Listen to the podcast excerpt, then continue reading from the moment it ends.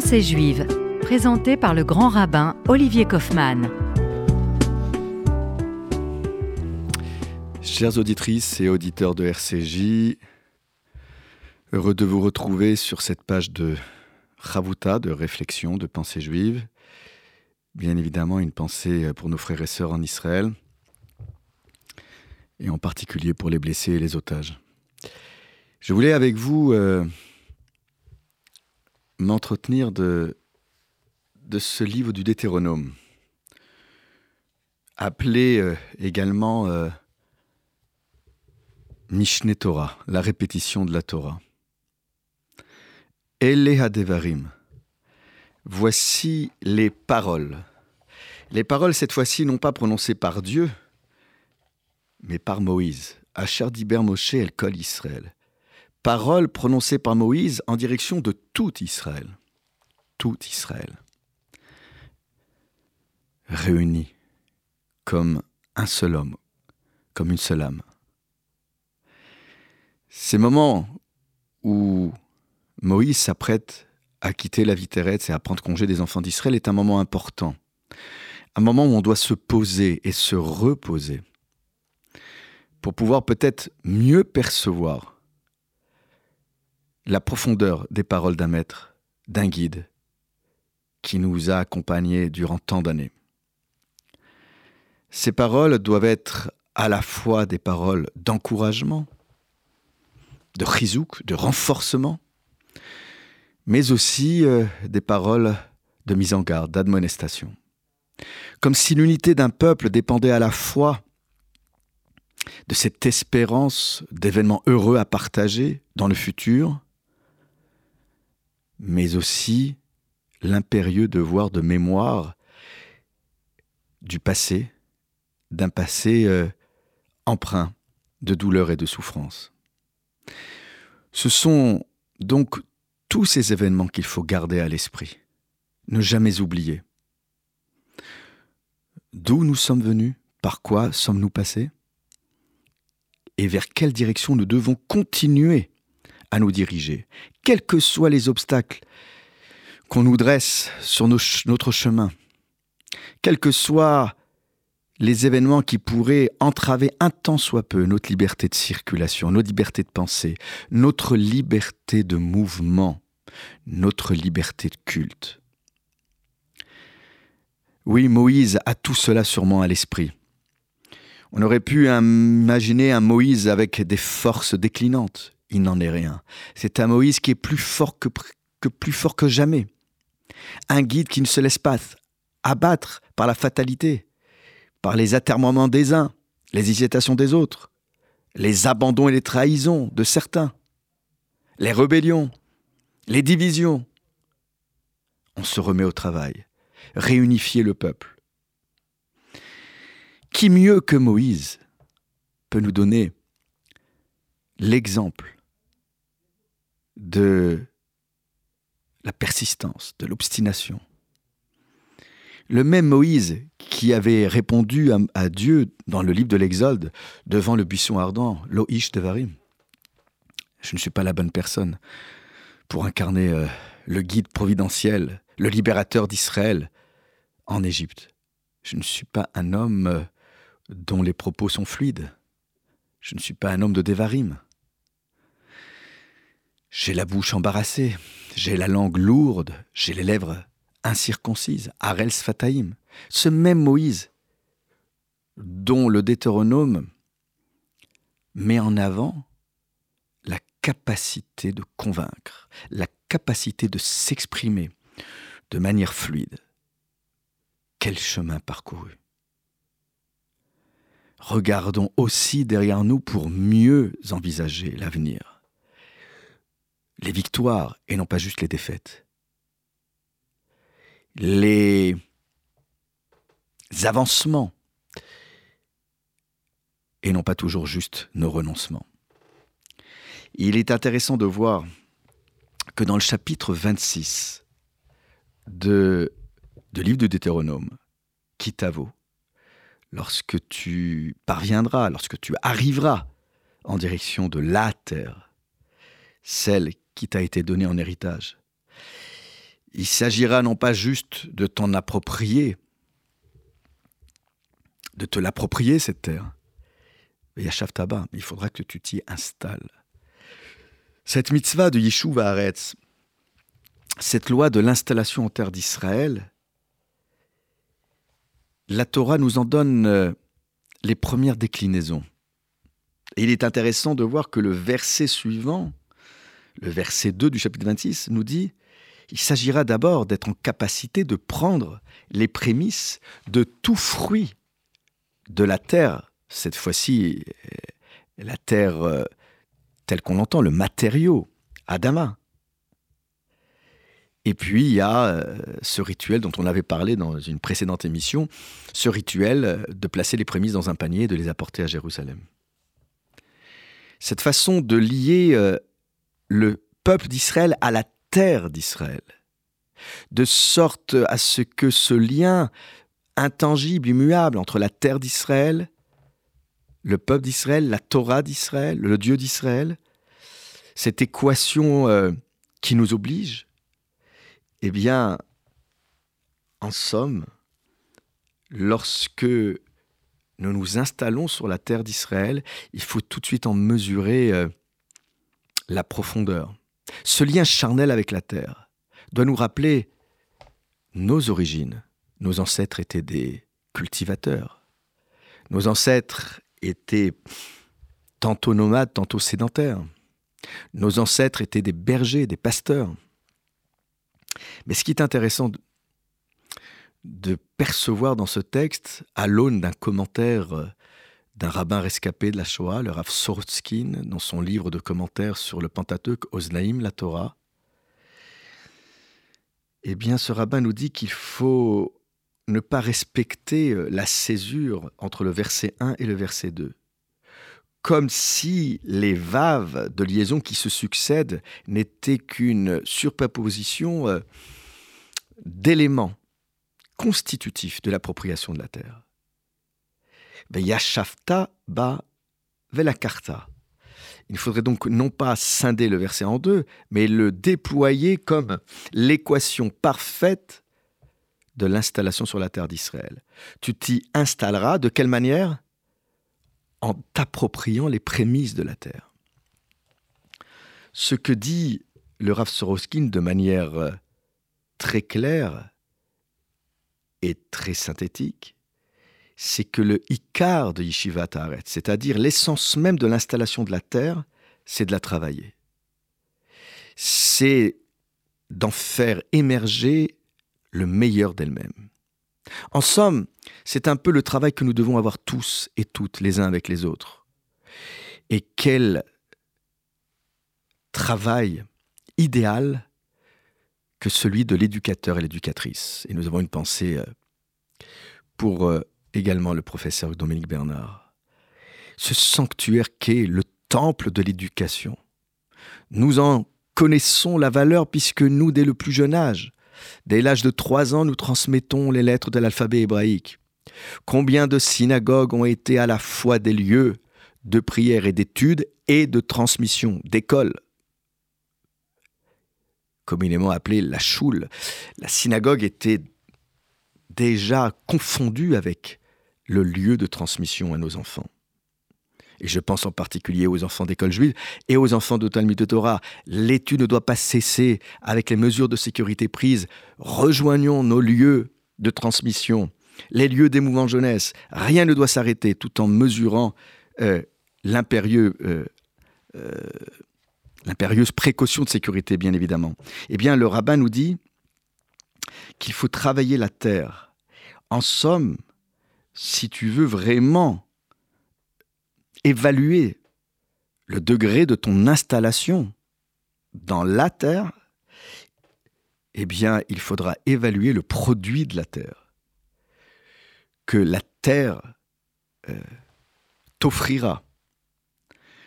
En somme, ce travail d'apprivoiser la terre, ce travail de garder, de la préserver, nous pouvons le retrouver également dans le travail que nous devons réaliser avec nos enfants. C'est tout cela que nous avons à l'esprit dans l'équation de l'installation sur la terre. Je voudrais rajouter aussi que ce que nous avons euh, de plus cher à nos yeux, c'est euh, le travail de la transmission. Il y a quelques jours, une jeune bat mitzvah a voulu traiter de la création du monde adamique, de l'humain. Et il est intéressant que cette jeune fille ait choisi ce premier récit dans la Torah où figure l'humain, cette histoire qui est au commencement de toute l'histoire humaine, parce que pour cette jeune fille, c'est le début de son histoire. Cette histoire qu'elle trouve non seulement intéressante, mais parce que, à ses yeux, y figure une femme, euh, semble-t-il, plus active que l'homme, puisque Ève aime Kolchai, c'est la mère de tous les vivants. Il y a un commentaire très intéressant qui parle de la mère de toutes les énergies. Et s'il y a bien une chose dont il faut faire preuve pour s'approprier la terre d'Israël, c'est avoir l'énergie pour euh, qu'elle produise le meilleur d'elle-même. Et pour qu'elle produise le meilleur d'elle-même, nous devons produire le meilleur de nous-mêmes. Cette énergie-là qu'il faut déployer, c'est une énergie qui a convaincu cette jeune fille de traiter de cette histoire parce qu'elle traite d'une situation à laquelle nous avons déjà tous été confrontés. Celle où après ne pas avoir obéi ou après avoir commis une erreur, notre esprit est tourmenté, c'est, mais que dire? La vérité, ou encore une fois dissimuler notre faute et se défausser. Et c'est tout le, principe, non pas de la culpabilité, mais de la prise de responsabilité. Assumer ses actes, assumer les effets euh, de son action positive ou négative. J'y reviendrai dans quelques instants après la pause rafraîchissante musicale.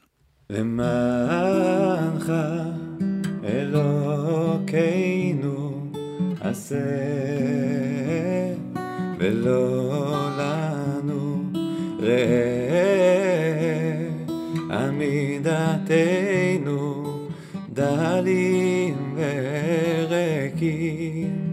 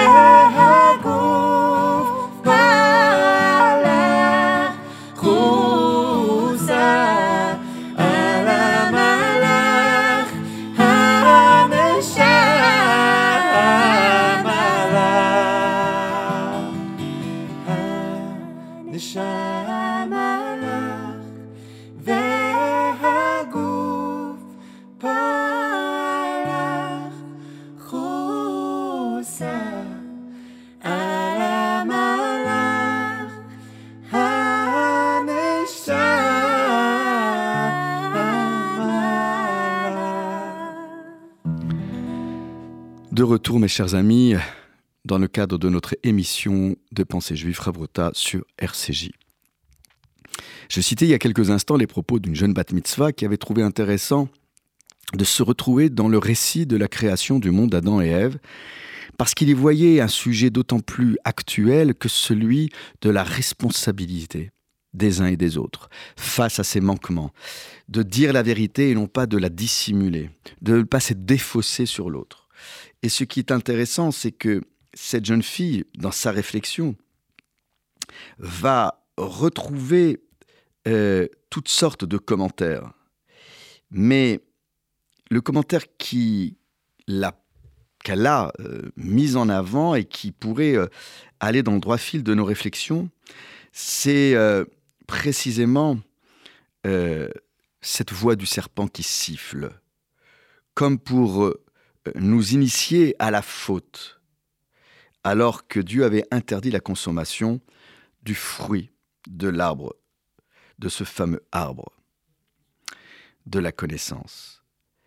Et si euh, euh, il y a cette discussion surréaliste entre le serpent et Ève, où le serpent incite la femme Ève à toucher l'arbre, euh, et une fois l'action faite, lui rappelant mais qu'elle n'est pas morte pour autant, eh bien, cette jeune fille a trouvé ce commentaire du rabbin Munk comme pour dire la signification des mesures protectrices qui ne doivent jamais être confondues avec un, avec un commandement divin.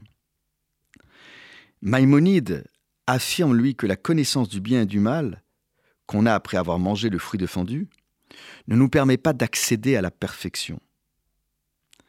Mais si nous n'accédons pas à la perfection pour autant, c'est comme pour rappeler qu'avant la faute originelle, l'homme possédait la connaissance de la vérité, mais dès qu'il goûta le fruit défendu, il n'arriva plus à reconnaître la vérité, mais seulement une partie de la vérité. Que l'homme puisse poursuivre la vérité pour mettre en mouvement ses sens, que l'homme et la femme puissent se rendre compte qu'ils sont nus et éprouver le sentiment de honte. C'est comme pour mieux exprimer l'idée qu'ils prennent conscience de leur faute et qu'ils avaient sombré au niveau de l'animal. Vous connaissez tous et toutes cette question posée par Dieu. Où es-tu? Comme pour dire où est ta place dans ce monde? Cette frayeur qui s'empare de nous lorsque nous nous sentons coupables et qui parfois nous entraîne à commettre d'autres fautes. Cette frayeur qui nous tétanise au point de mentir en n'avouant pas sa faute, voire même plus rejeter la faute sur autrui, comme l'a fait Adam en rejetant la faute sur Dieu, car c'est lui qui lui avait donné la femme. Comme s'il y avait euh, ici euh, la véritable thématique de nos situations respectives les uns et les autres. Comme pour dire, à l'instar du commentaire de Rachi, que parfois on pense que nier nos fautes en la reportant sur autrui, en la rejetant sur autrui, pourrait euh, nous aider à garder une place au sein de la société humaine. Le Maharal de Prague nous rappelle que cette histoire est pleine de paradoxes. Et il en donne une interprétation euh, qui ne rejoint pas celle de Maïmonide que nous avons étudiée il y a quelques instants. Pour lui, l'image de Dieu, c'est l'intellect, qu'il considère comme l'attribut principal que l'homme partagerait avec Dieu. Cette image divine, c'est celle que nous mettons en mouvement en nous à travers notre autonomie de volonté. Notre autonomie de volonté, c'est-à-dire être libre dans sa manière d'exercer notre volonté morale cette autonomie, cette liberté qui s'accroît en nous au gré des années que nous partageons sur la Terre. Nous pouvons créer des choses, nous pouvons bâtir, mais nous pouvons aussi détruire.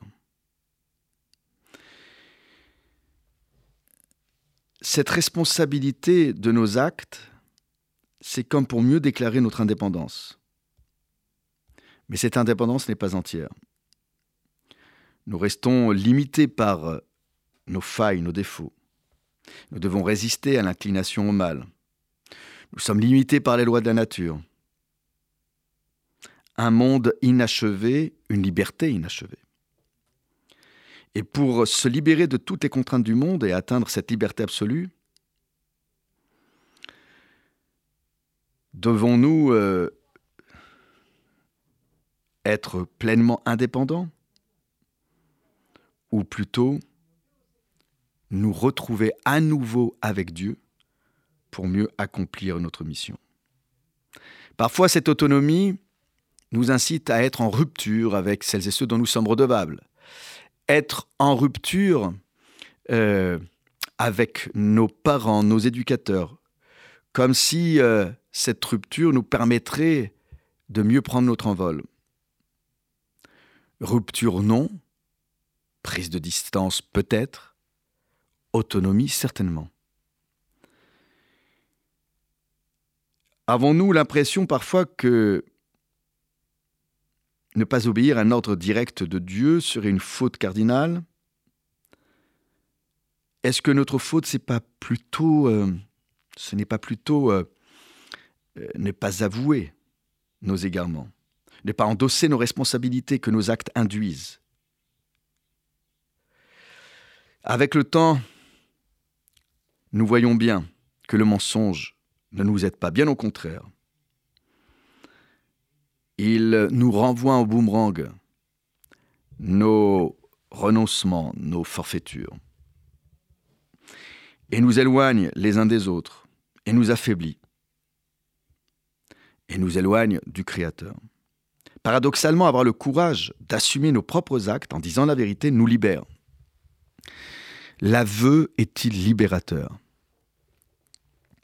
L'aveu est certainement euh, une capacité à non pas relativiser ou minorer notre responsabilité ou euh, balayer d'un revers de main la faute qui a été commise, mais nous permet de ne pas nous sentir accablés, harassés par un passé qui parfois nous rattrape.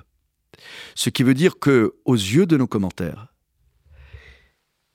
il n'y a pas de péché, il y a une transgression, avera. C'est-à-dire que nous sommes passés du mauvais côté de la rive, mais qu'il suffit juste de retourner à l'origine, de retourner à la maison, de retourner à nos origines, de retourner aux bons vieux conseils de nos ancêtres, de nos parents, de nos grands-parents. Ce retour-là renforce le pouvoir libérateur de l'aveu. Il n'y a pas de confession à proprement dite face à une tierce personne, mais ce qui est sûr, c'est que nous avons euh, la confession de nos fautes au quotidien, sauf le Shabbat et les jours de fête, mais nous la faisons devant Dieu, comme pour mieux entendre nos propres aveux, notre propre voix. Les autres n'ont pas besoin d'entendre, mais nous, nous devons entendre notre voix qui nous incite au retour. Mes chers amis, cette réflexion euh, euh, nous permet de mieux comprendre pourquoi Moïse, euh, à la fois, euh, engage dans ces derniers moments les paroles d'admonestation et les paroles d'encouragement pour mieux s'installer sur la terre d'Israël en reconnaissant notre prise de responsabilité au sein de la société des humains, au sein de la terre, au sein de notre peuple. Et cette leçon qui nous a été adressée par cette jeune fille Bat Mitzvah ne peut qu'abonder dans le sens de nos propos. Mes chers amis, je vous souhaite Shabbat Shalom à très vite et que la bénédiction et la paix reviennent sur le peuple d'Israël. Amen. Shabbat Shalom.